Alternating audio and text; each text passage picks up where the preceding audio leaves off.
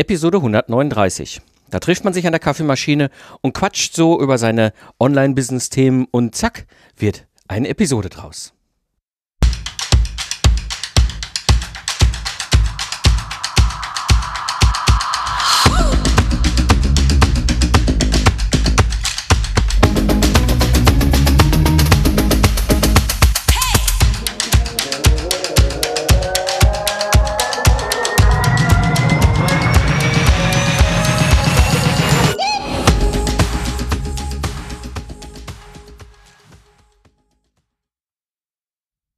Herzlich willkommen beim Digital Game Changer, der Podcast für Führungskräfte, Freiberufler und Selbstständige, die aus dem goldenen Zeit gegen Geld Hamsterrad aussteigen wollen, um mehr zeitliche und finanzielle Freiheit zu erhalten.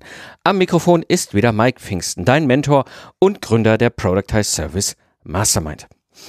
Ja, in der heutigen Episode wirst du erfahren, ob man mit Podcasts Geld verdienen kann und was der häufigste Denkfehler im SEO ist. Ja, heute darf ich im Podcast einen ganz besonderen Menschen begrüßen. Er ist einer der beiden Köpfe hinter dem Content Performance Podcast und der absolute Spezialist im Bereich Content und SEO. Und außerdem natürlich mein Büronachbar hier in der alten Polizeiwache. Ich darf begrüßen Benjamin Daniel. Hallo Benjamin. Hi Mike. Also echt äh, vielen Dank für deine Einladung. Also unser Gespräch an der Kaffeemaschine gerade ist ein bisschen ausgeartet. Jetzt ja. haben wir gedacht, nee, nee, komm drücken wir mal auf die Record-Taste und reden da einfach mal los. Und äh, ich bin mal gespannt, was da so für, ein, äh, für eine Podcast-Episode draus wird. Ja, genau, genau. Das ist, äh, das ist genau in dem Thema haben wir uns echt an der Kaffeemaschine gerade so ein bisschen festgefressen und haben gesagt, komm, da müssen, das müssen wir mal aufnehmen. Das ist, da haben wir eine klare Meinung zu. Und ja, im Grunde geht es ja um drei Denkfehler im Marketing, ne, wo wir uns da intensiv nach äh, ausgetauscht haben. Und äh, ich würde einfach mal einsteigen mit dir so in den ersten Denkfehler, in das erste, erste Thema. Ähm, Marketing funktioniert nicht mit meinem Bauchladen. Das ist ja etwas, was ich früher, als ich mein, meine GmbH und KKG mit den 15 Mitarbeitern hatte, sehr häufig erlebt habe. Ich habe ja einen bunten Blumenstrauß gehabt an Dienstleistungen. Ja, wir hatten in dem Ingenieurbüro von Softwareprogrammierung über Lastenhefte schreiben, über Projekte retten, über irgendwelche Elektronik entwickeln. Naja, was man halt so als Ingenieur so alles so im Bereich Technik machen kann, haben wir alles gehabt. Und ich war fürs Marketing zuständig. Und ich stand da und sagte so, ja, es macht eigentlich, es funktioniert nicht. Ja, es ist einfach so viel, ja, was man dann machen muss. So, ja, weil man eben so viele verschiedene Leistungen hat und diesen, äh, wirklich diesen typischen Bauchladen, gegen den du ja auch immer ähm, mit guten Argumenten äh, sozusagen der, dagegen argumentierst, ja. Ähm, und der, das ist wirklich eine Last. Ja, und äh, man muss irgendwie sich überlegen, ja, stelle ich jetzt das nach vorne, ja, oder oh Gott, jetzt habe ich die Leistung schon wieder länger nicht irgendwie ähm, vermarktet oder bin da irgendwie dafür getrommelt. Das ist auch unglaublich viel Arbeitsaufwand. So, das ganze Marketing steckt total viel Arbeit drin. Und äh, ja, das ist dann die Qual des, des Bauchladenbesitzers. Ne? Also ich kann mich noch gut daran erinnern, zu der Zeit, äh, 2007, 2008 war das, war ich ja auch schon viel mit Vorträgen auf Konferenzen unterwegs und Fachtreffen und Netzwerken und so weiter. Und ich habe immer das Problem gehabt, in meinen Vorträgen am Ende so den Hook reinzubauen. Und jetzt, das sind unsere Leistungen. Ja, und dann hätte ich so noch 15 Folien hinten dran kleistern können, was wir alles so tun. Ja, oder 15 Bullet Points, was ja noch bescheuerter aussieht. Ähm, und ich stand da immer und denk, das geht nicht. Ja, also ich finde auch, ähm, ich bin ja, also ich, wir wollen jetzt ja nicht schon über SEO, Keywords und Traffic und alles so drüber reden, sondern ähm, ähm, ich erlebe das auch ganz oft, ich bin ja der Content-Mensch, ja, ich bin derjenige, der am Ende auch sagt, wie argumentieren wir jetzt auf einer Webseite? Und es ist super schwierig, ähm, wenn jemand einen Bauchladen hat, ein vernünftigen, äh, vernünftiges Stück Content abzuliefern, ja, oder, oder auch zu entwickeln, Text, ganz pragmatisch, ja. Ich fand zum Beispiel sehr schön letztens, du hast doch diese Episode gemacht mit dem Hochwasserschutz, mhm. ja, also sehr schön abgeleitet, ja.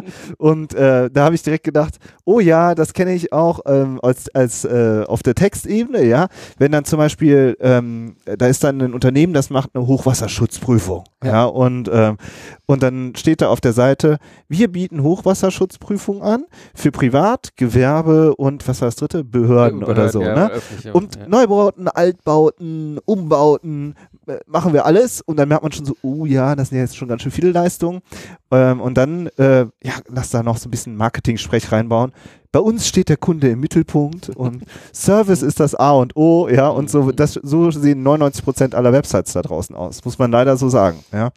Und ähm, woher kommt das? Das kommt daher, dass der, der Bauchladen davor geschnallt ist und man ganz viel ähm, verschiedene Dinge macht und je, je, je mehr Dinge man macht, desto allgemeiner wird man auch im Wording, im Pitch, in allem. Ja, der, dagegen, äh, und wie habe ich gedacht, so, du hast ja dann so sehr schön so eine Spezialisierung herausgearbeitet. Mhm. Und wenn man sich vorstellt, man kommt auf eine Seite und dann steht da, ähm, Sie führen ein Industrieunternehmen ähm, mit Gefahrenstoffen und fürchten das nächste Hochwasser. Ja, mit unserem Schutzkonzept sichern Sie sich vor Umweltschäden ab, vor Maschinenschäden, vor Produktionsausfallen ab. Ja, so, ah, dann wird das ja sofort konkret. Ja, aber dafür muss man sich erstmal vorher entschieden haben. Ja, ja, ja, ja, ja. Das ist, das ist, glaube ich, auch der, der, der wesentliche äh, Punkt. Man merkt ja auch gerade so richtig schön du hast ja diesen Ball gerade aufgenommen, den ich in der Episode gespielt habe und gesagt, Jetzt fällt es dir als Texter ja auch plötzlich total leicht zu sagen, zack, zack, zack, zack, das sind die Punkte, ne? Ja. Weil äh,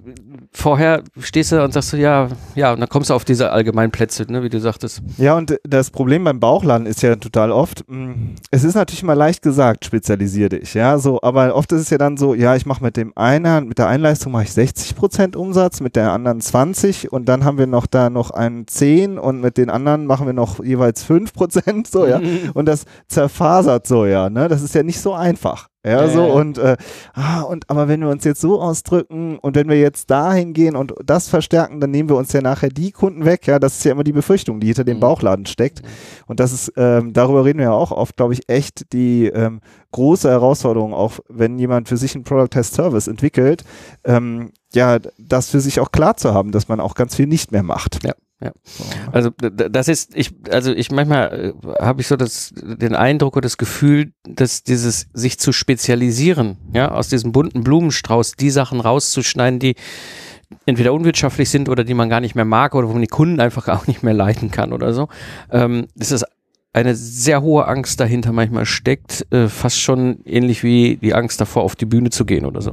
Ja, also dieses, diese, eine, eine, eine starke emotionale Angst, da könnte was bei schief gehen und dann stehe ich ja plötzlich da ganz nackig und habe überhaupt keinen Umsatz mehr. Das ist der eine Punkt und der andere ist natürlich ist es äh, sind viele Leistungen aus diesem Bauchladen unwirtschaftlich, aber kurzfristig ruft erstmal einer an mhm. und möchte gerne irgendwas haben, was du kannst. Mhm. So und du kannst es ihm auch in Rechnung stellen.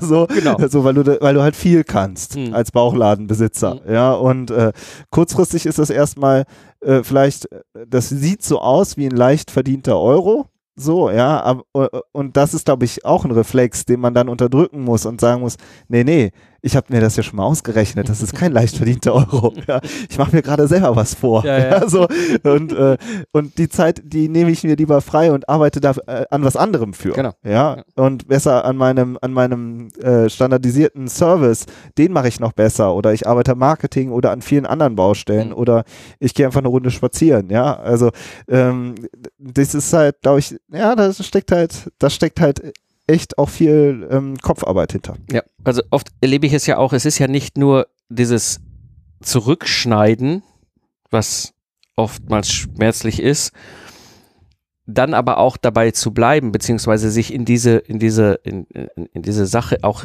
hineinzuentwickeln.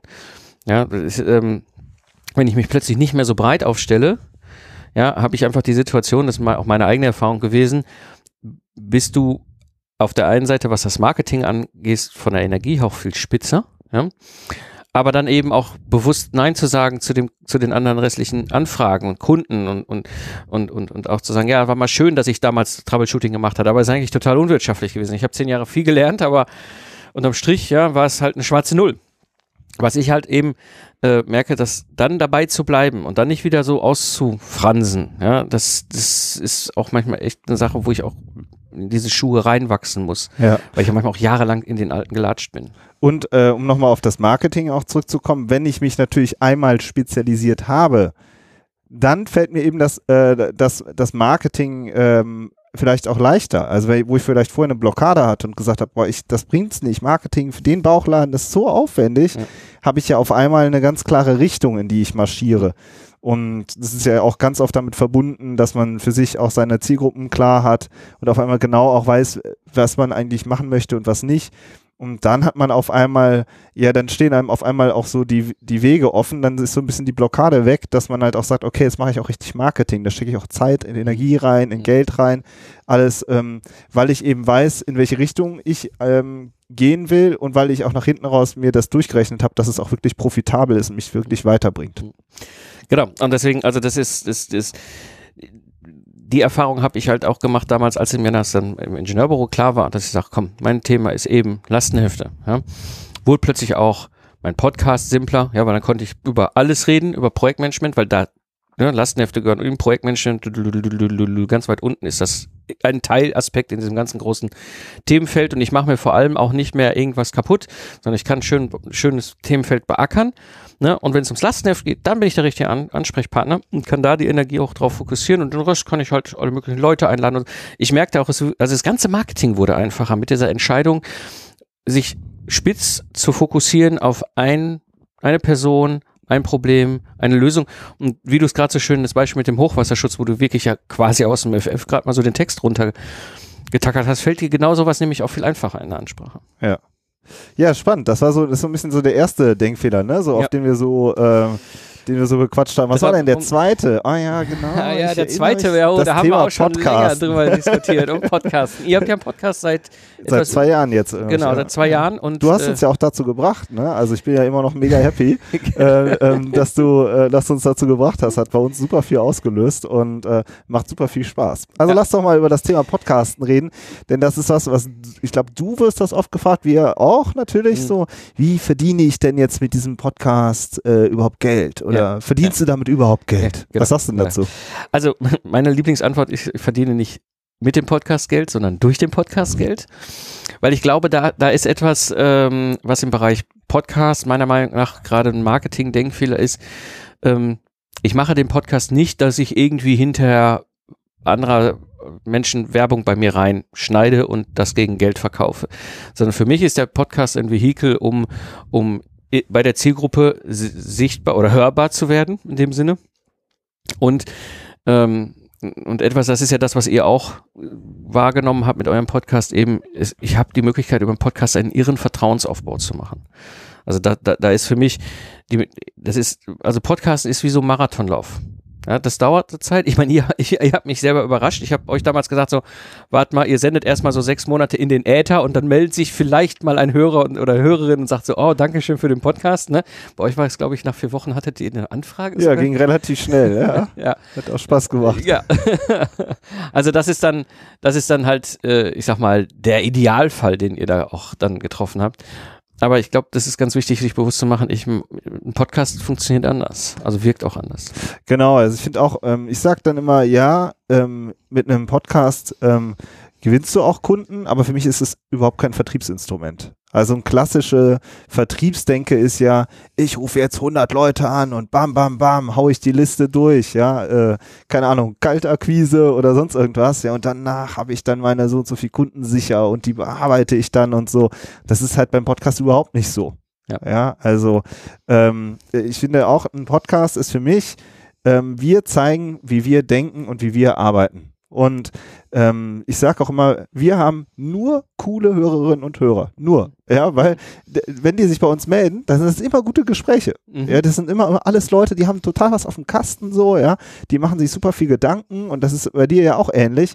Und es ist total angenehm. Ja, wir, wen wir darüber kennenlernen einfach. Und das ist, ich glaube, du hast da mal irgendwie vom äh, äh, auch mal bei einem Kaffee gesagt, das ist der Nasenfaktor, so, ja. ja, weil alle, die keinen Bock auf uns haben oder keinen Bock auf dich, die melden sich auch nicht so, die äh, gehen dann weg und hören einen anderen Podcast, so, genau. ne? Und so, ähm, ja, ähm, findet man sich einfach gegenseitig so. Und das ist eigentlich, finde ich, die Kraft, die dahinter steckt und der, der, der Wert von so einem Podcast. So. Mhm. Und den kannst du aber nicht irgendwie äh, messen oder weißt du so, ja, du machst jetzt einen Podcast und bing, klingelt die Kasse. Das finde ich irgendwie auch doof. Mhm. Also viele Leute hören ja auch einfach einen Podcast und melden sich nicht, aber man hat ihnen ja trotzdem geholfen. Mhm. So, und das ist ja auch cool. Ja, also ja. warum, oder die schreiben irgendwie eine Bewertung äh, oder schreiben einfach einem eine, eine Dankesmail oder ich habe, du hast hier vorne auch einen Brief hängen, ja, ja, so, ja, genau. Also das ist doch genauso gut. Ja, ja und ähm, dass man sich so ein bisschen davon löst, so in so knallharten Vertriebs Denkweise irgendwie, ja, irgendwie, ja, sich so da so reinzubeißen. So, weil so ist es halt einfach nicht. Ich glaube, das Hauptproblem ist, dass viele egal, wenn du dir eine Leistung da draußen irgendwie besorgst irgend, oder irgendwas kaufen willst, ein Produkt oder eine Dienstleistung, du hast immer ganz viele Anbieter und du fragst halt ja, mit wem mache mit wem arbeite ich denn jetzt zusammen? So, kann ich dem vertrauen, was du jetzt auch gesagt hast? Kann der was? So kommen wir irgendwie auch miteinander aus? So, das sind doch auch super wichtige Entscheidungsfaktoren auch und da, ja, ist der Podcast einfach für uns ein Vehikel. Mhm. Also, wir haben das total oft auch, dass wir in einem, in einem Gespräch sitzen mit einem Kunden oder, oder telefonieren und danach schicken klicken wir noch drei Folgen durch und sagen, ja, das und das und das Thema haben wir übrigens noch hier, hier, hier besprochen. So, mhm. und dann ähm, kann man ja gucken, wie man, ob man noch weiter irgendwie zusammenarbeitet oder auch einfach so in Kontakt bleibt. Ja. Ja. Also das, das ist das ist das, was ich auch an dem an dem Podcast wahnsinnig schätze, eben die die diese diese Möglichkeit ähm, authentisch zu sein, beziehungsweise ich glaube, das ist sogar noch etwas, was was was nicht zu unterschätzen ist. Ähm, wir haben das ist meine Erfahrung als Mensch, aufgrund unserer Evolution, eine sehr feine Antenne, was das Thema Stimme angeht. Wir sind in der Lage, auch nach Jahrzehnten aufgrund von Stimme Menschen wieder zu erkennen. Nur Stimme. Und Stimme ist individuell. Ähm, ich habe das mal erlebt, vor Jahren bin ich mal auf einem auf einem äh, Workshop gegangen und das war ein, Podcaster, den ich gehört habe. Ähm, und ich kam in, in das Büro rein und hörte schon den Gang runter seine Stimme. Ich hatte ihn noch nie vorher gesehen. Ich hatte nur ein Foto aus dem Netz. Ich wusste ungefähr, wie er aussieht. Aber allein an der Stimme habe ich ihn schon wieder erkannt. Ich glaube, das ist, das ist etwas, was dann noch dazu kommt. Du kannst dich in einem Podcast auch nicht verstellen. Weißt du, wenn ich jetzt da so ein drei Minuten YouTube-Video mache, ja, kann ich da drei Minuten den Kasper machen und sagen, ey, hier mein dicke Ferrari, weißt du? Ja, so, aber äh, das kann ich nicht eine halbe Stunde hier im Podcast durchhalten oder gar eine Stunde oder gar im Interview oder sowas. Ja, das früher oder später würde auffallen, ich habe gar keinen dicke Ferrari. Ja? So, Mist. Oh, ey, was? Wir sitzen doch hier gerade in unserem Lamborghini. ja, ja, ja, genau. Ach nee, doch nicht. Ja, doch nur eine Polizeiwache. genau, ich finde auch, weil das ist irgendwie auch das, ähm, gerade auch, ich meine, wir haben jetzt, glaube ich, so 80 Folgen. Ich weiß nicht, wie viele hunderte Folgen du schon mhm. aufgenommen hast. Irgendwann, du kannst gar nicht anders. Das ist, man, äh, es ist, wie du sagst, man spricht so und man denkt so, äh, oder man spricht so, wie man denkt und, mhm. ähm, und das ist eben das Besondere auch an einem Podcast. So. Ja, ja. ja. Und, äh, und deswegen äh, funktioniert es ja auch, dass die Leute sagen, ja, okay, ähm, der hat offensichtlich was auf dem Kasten mhm. und äh, oder eben auch nicht oder wie auch immer so, ja, aber man ist eben authentisch und es ist nicht geskriptet. Genau. Das ist, das ist, glaube ich, auch ein ganz wesentlicher Punkt. Und ich habe jetzt, ich war jetzt letztens auf der Subscribe dieser Podcast-Konferenz, die war jetzt mal in Köln, ähm, und da kam auch ein Thema hoch. Ähm, zum Beispiel, wie ist das mit, mit äh, regionalen, äh, wie heißt das, jetzt komme ich auf den Wort nicht, ähm, also äh, eine Kölsch oder hessisch, bayerisch, äh, soll ich das so im Dialekt. Dialekte, genau, soll ich Dialekte, ne? ich komme aus dem Ruhrpott, ich mache ja auch noch die verrückte äh, Geschichte, ne? ich kombiniere auch den, den Mottig mit Kölsch, ne? also Ruhrpott mit Kölsch und so weiter. Und ich habe, ich, also ich persönlich finde, das ist jetzt sehr spannend, das war in der Diskussion, wir als Deutsche haben immer so diese, so ein, ah, ist das okay, wenn wir Dialekt machen? Im englischsprachigen Raum, und ich beschäftige mich ja gerade viel mit dem Internationalen, ähm, die haben tausende verschiedenste Dialekte in der englischen Sprache, das sind die gewohnt, ja. Allein die, die Briten haben schon 17, ja. So viel haben die Deutschen, glaube ich, nicht mal, ja? So, ähm, wie dem auch sei, äh, dieses, du kannst einfach authentisch rüberkommen und dadurch wirst du auch glaubwürdig und du, ne, ich habe in beiden Podcasts weit über 130, ich glaube bei dem anderen, also hier sind es jetzt knapp über 130, bei dem anderen sind es knapp über 150 Episoden, also irgendwann ist klar, ich könnte das nie durchhalten. Jetzt aber dadurch, dass ich authentisch bin und so rede, wie ich rede, ja, und, und, und auch, ne, so meine, Anführungsstrichen, Rechtschreibfehler in meiner Rede habe, mh, hm, ist, ist es auch für die Leute ja glaubwürdig. Ne? Und das ist etwas, und das ist nicht zu unterschätzen, wenn es hinterher ums Geschäft machen geht. Diese Glaubwürdigkeit. Ne? Dieses, ich merke das, wenn ich Hörertreffen mache, immer mal wieder, habe ich die Situation, dass Hörer auf mich zukommen. Die habe ich noch nie gesehen. Und die sprechen mit mir, als wenn wir damals schon seit der Grundschule uns kennen. Ja, und die wissen einfach, wer ich bin, die wissen, wie ich ticke, die wissen, was ich für eine denke, habe, was für ein Wertemodell ich habe und finde das total cool. Und dann, dann hast du gleich eine ganz andere Ebene. Und eben der andere Fall, ne? Leute, die sagen, der ist doof, der hat kein Ferrari, ja. Aber redet, ne, aber redet auch nicht Genau. davon, dass Ferrari. Es ist irgendwie so Ja, aber das ist, ne, aber es ist kein Vertriebsinstrument Genau. im Sinne von, Genau. ähm, ich mache das jetzt und danach äh, springen irgendwie die Kunden rum. Davon Genau. muss man sich einfach lösen, Genau. ein Stück weit. Wenn man sich mit ähm, PR-Instrumenten beschäftigt, ähm, ist es letzten Endes ist es eben ein Kommunikationsinstrument und kein kein klassisches knallhartes Vertriebsinstrument. So und ähm, und dafür hat es eben auch ganz eigene Stärken. genau. Das ist sehe ich absolut auch so. Und so, und dann dann kommen wir so, auch Dann schon. machen wir den dritten, dritten, machen ne? dritte Denkfehler, sind wir ja. schon, ne? Ja, äh, ich glaube, da kamst du am Ende mit um die Ecke mal einfach beim Ja, das war genau, das war so, das war auch wieder so Kaffeemaschine, ne? Ja, so ja. irgendwie, äh, wie heißt das? Da ähm, hat irgendwie jemand, also man hört oft, ja, SEO, ja, das müsste ich, müssen wir schon machen. Müssen wir schon machen, ja, also, oder, oh, jetzt wird langsam endlich echt Zeit, dass wir uns darum kümmern, so, ja. Und äh, irgendwie ähm, steht das oft immer hinten an, oder sogar, was ich auch kürzlich gehört habe, ist, dass jemand gesagt hat, ja, das SEO, das wird ja nur langfristig, deswegen kümmere ich mich später darum. Ja. Ja, so, ne? ähm, also weil es sozusagen erst äh, in, äh, in ein, zwei Jahren oder irgendwann einschlägt, dann ähm, so, dann steht es ja jetzt nicht an, weil ich brauche jetzt sofort Kunden. Ja. Das ist auch wieder diese Denke. Ja, Ja, ja. ich brauche jetzt sofort Kunden. Und ich finde, es gibt, äh, es gibt kurzfristige Instrumente und langfristige Instrumente. Das, das muss man sich einfach klar machen. Und ähm, kurzfristige Instrumente sind zum Beispiel dieses ganze Thema Ads. Und ähm, da ist zum Beispiel, das, da kaufe ich mir Traffic direkt ein. Pro Klick. So, und das kostet mich was und den kriege ich. Oder ich mache, ähm, keine Ahnung, äh, es gibt ja super viele verschiedene Methoden und Mechanismen, von denen du ja auch einige lehrst, äh, die, ähm, wie, wie ich sozusagen relativ schnell mir meinen Verteiler voll mache, sowas halt. Ne? Das, ist, das ist kurzfristig. Aber ähm, SEO ist wirklich halt, äh, wie ich baue mir ein Haus. Das, man baut einmal sich eine Architektur auf, also hat Keywords klar, hat, macht, entwickelt Content, eine Architektur für seine Seite und dann wächst das Ganze. Und Google schmeißt dann halt mal nicht einfach so nach vorne, sondern Mhm. das ist, äh, der vergeht schnell mal ein halbes Jahr Mhm. oder auch noch mehr, bis, äh, bis äh, wirklich Ergebnisse erzielt werden. Gerade wenn ein Projekt von vorne auf aufgebaut wird. So, ja, wenn die Seite schon lange besteht und schon viel Content hat, sieht es nochmal anders aus. Aber wenn man jetzt, sage ich mal, noch am Anfang ist und was aufbaut, dann dauert es halt seine Zeit. Und das ist halt ein Invest. Genau. Aber der Witz ist, wenn man dann irgendwann vorne steht, dann sagen alle, ja, pf, äh, wie hast du das denn geschafft? Ja, jetzt kriegst du ja einfach die ganzen Besucher und ich nicht. also, dann, äh, dann kommt der, kommen die Wettbewerber oder sonst irgendwie um die Ecke und sagen, und, äh, wie hat er das denn jetzt geschafft? Naja, weil er halt eben vor ein paar Jahren was gemacht hat. Und das ist halt eigentlich mit jedem, der, mit dem, mit dem du redest, der SEO macht, ob das jetzt ähm, Einzelunternehmer, Solounternehmer sind oder wir hatten jetzt kürzlich einen im Podcast, der ein äh, 20 Mann Online-Marketing-Team hat und so im Gesundheitsbereich äh, einfach wahnsinnig viel Content aufbaut und der, der macht super viel jeden Tag und dadurch wächst dieses Ranking aber auch und dann hat er, ich weiß nicht, der war ein Million, wie hast du gesagt, Besuchermillionär. Super Millionär. genau. Weil er halt irgendwie eine Million Besucher auf der Seite Mhm. hatte im Monat. Ist natürlich auch schon echt eine Hausnummer. Ja, ja. Hat aber auch, auch einige Angestellte. Aber eben auch als Einzelunternehmer kannst du da, dir da super viel erarbeiten. Dauert halt eben seine Zeit. Und dieses, diese Mechanismen zu verstehen, was mache ich jetzt kurzfristig ähm, und äh, wo sichere ich mir sozusagen meinen Traffic oder meinen Kundenstrom von morgen und übermorgen. Ja, so äh, diese, diese Denkweise zu haben, die ist halt, ja, das ist schon eine Herausforderung fürs Marketing, ähm, wenn man da sozusagen gerade einsteigt.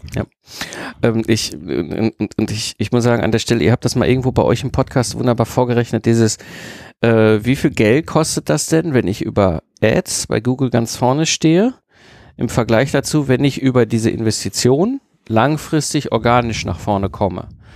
Genau, das, Das ist so eine Art, das hat einen Gegenwert, den Genau. du berechnest. Ne? Also du kannst sagen, wenn jetzt, äh, das ist jetzt ganz simpel gerechnet, wenn du jetzt pro Klick ein Euro zahlst und du kaufst dir 1000 Besucher ein, hast du 1000 Euro gezahlt. So, und wenn du dann, es gibt ja auch, äh, auch durchaus größere Unternehmen, die haben, ähm, äh, für die wir auch arbeiten, die haben dann sechsstellige Budgets, ja, im Monat. Ja, so, und dann wird das irgendwann schon, ähm, fragt man sich schon, ähm, so, ne, ähm, ist das äh, so, wie ist der Gegenwert und wie kommen wir davon wieder runter? Ja, Ja. und das haben auch viele Einzelunternehmer, haben, ähm, haben dann fünfstellige Budgets oder vierstellige Budgets und ähm, ähm, ja, und, und das ist halt so der Gegenwert, der da natürlich ähm, sozusagen gegengerechnet werden kann, aber SEO ist natürlich auch nicht kostenlos, weil es kostet ja auch Zeit und Energie und Aufwand, das zu entwickeln. Also kostenlos ist der Traffic nicht, das wird ja auch oft gesagt, ja, der Traffic ist kostenlos. Er ist natürlich kostenlos, weil du nicht pro Klick zahlst, aber du musst dich eben auch ähm, ja behaupten und im Ranking nach vorne kommen. Ja, ja, klar. Also es ist eine Investition, gar keine Frage aber eine, die sich, ähnlich wie bei Podcasts, ne, langfristig halt auch auswirkt. Ja, und das ist aber beim ganzen Marketing so, ne? Und es ist halt auch, äh, finde ich, äh, du hast jetzt auch eine Folge gemacht, dieses Try and Error auch, mhm. ähm, ne? So, es ist einfach nicht so, dass jeder, jede Marketingidee super perfekt äh, sofort läuft, sondern man muss für sich seine Kanäle ähm, aufbauen, seine Maßnahmen aufbauen und muss auch gucken, was passt zu mir, was kann ich gut. So, wenn ich jetzt eine Rampensau bin, äh, dann äh, mache ich auch YouTube ohne Ende, so, ja, oder weiß ich nicht, ja, und andere sagen, nee, ich möchte gerne andere Formate für mich entwickeln und das ist halt auch das für sich herauszufinden und sich zu erarbeiten. Das ist halt echt auch nochmal eine zusätzliche Aufgabe, die nochmal oben drauf kommt. Ja. Ja. ja, und das ist, und deswegen, äh, ne, um SEO kümmere ich mich später, ist eigentlich ja genau der falsche Ansatz. Am besten jetzt entscheiden, was will ich, was will ich nutzen, was bringt mir langfristig was und wenn das Thema SEO halt ein wesentliches Puzzlestück ist, dann sollte ich jetzt anfangen und ich muss ja nicht am Anfang nicht viel tun. Ja, es ist ja das, das ist ja das, was auch ihr in meinem Podcast sagt, ist ja dieses kontinuierliche da dran, ne, an, an seinem Content Performance Seite, ne, an seinem, holistisch nennt ihr das ja in Summe, immer mal wieder etwas dran bauen und gucken, dass man es immer weiterentwickelt. Ne? Ja, also äh, SEO ist einfach, wenn du einmal dein Keyword-Set hast, dann siehst du ja schon, was du für ein großes ja. äh, Themenfeld zu beackern hast und dann geht es nur so, dass du es stückweise machst. So. Äh, weil äh, es ist immer eine Ressourcenfrage, ja, klar. Aber eben wirklich, was mache ich jetzt kurzfristig und was mache ich langfristig und, äh, und sich das halt eben äh, zu erarbeiten und auch am Ende sich ein Set zu erarbeiten, das finde ich auch eine große Herausforderung im Online-Marketing. Äh, so mit welchen Tools arbeite ich? Wie ist mein Funnel? Ja, so ähm, was kann ich beeinflussen, was kann ich nicht beeinflussen? Mhm. Ähm, das äh, für sich wirklich auch klar zu haben, das ist ja auch was, ja, das ist auch wieder so typisch für Kaffeemaschine. Machen ja, wir nochmal genau, machen wir noch mal eine andere Folge zu. Ja, ich glaube, wir stellen demnächst ein komplettes Aufnahmeequipment drüber in der Küche. genau. Dann machen wir den Live äh, äh, Kaffee Talk Live. Ja, das, sehr gerne. Ja, ähm, das war jetzt einfach mal so die Gedanken, die wir hatten, die wir jetzt über die letzten Kaffee-Talks in der Küche immer mal wieder auch gerungen und diskutiert haben und irgendwann auf die Idee kam, dann kommt das, das vertonen wir mal in einer Podcast-Episode, damit auch die Hörer was davon haben. Ähm, und äh, ja, Benjamin, danke, dass du dabei warst, dass du rübergekommen bist auf meine Seite des Büros und wir hier äh, ein bisschen gequatscht haben. Schön, dass du dabei warst. Ja, danke, Mike, hat mich gefreut. Zusammenfassend für die heutige Episode, Online-Marketing ist ein Marathon und wenn dir jemand etwas anderes erzählt, dann stimmt das einfach nicht. Du brauchst einen langen, langen Atem, um sehr erfolgreich im Online-Marketing zu werden.